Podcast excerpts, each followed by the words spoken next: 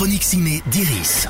Bonjour à tous. Dans la chronique Ciné d'Iris, chaque semaine, on parle des films à voir ou à revoir au cinéma. Aujourd'hui, Comme un prince, la nouvelle comédie dramatique avec Ahmed Silla. Ici, il est Suleiman, un champion de boxe en route pour les JO, stoppé en pleine ascension à la suite d'une bagarre en boîte de nuit.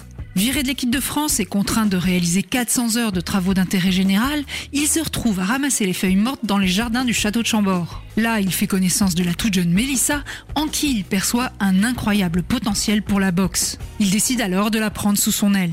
Les tiges, euh, c'est pas les vacances. Suleiman, il va être avec nous euh, pendant quelques mois là au jardin. Il a joué au con et il a perdu. Voilà. Bah nous on n'a rien fait, on est là gros. Si vous vous approchez de la boxe, de près, de loin, c'est la prison.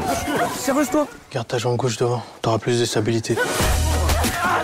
Si on en reste aux considérations générales, Comme un prince, c'est une sympathique comédie dramatique, beaucoup moins cousue de fil blanc que ce que la proposition de départ laissait supposer. Et ça, c'est plutôt une bonne surprise. Dans le détail, dans le rôle de Mélissa, l'ado en difficulté qui reprend confiance en la vie et les autres grâce au sport, Mallory Vanek crève l'écran et parvient presque à éclipser Scylla qui semble parfois un peu dépassée par les enjeux du film. Qu'il ne soit pas ultra crédible en boxeur olympique, c'est un peu gênant mais pas rédhibitoire. En revanche, alors qu'on l'attendait de pied ferme sur son domaine de la comédie, surprise, l'acteur n'est pas aussi percutant qu'il le devrait. Il faut dire que dans les seconds rôles, Ali Mariar, le réalisateur, a choisi des pointures. Il y a Jonathan Cohen en avocat blasé, Jonathan Lambert en intermittent du spectacle squattant le château de Chambord et Julia Piaton en directrice d'événementiel. Tous apportent l'humour et le rythme qui font parfois défaut au reste du film. De quoi passer un assez bon moment, mais pas de quoi se relever la nuit.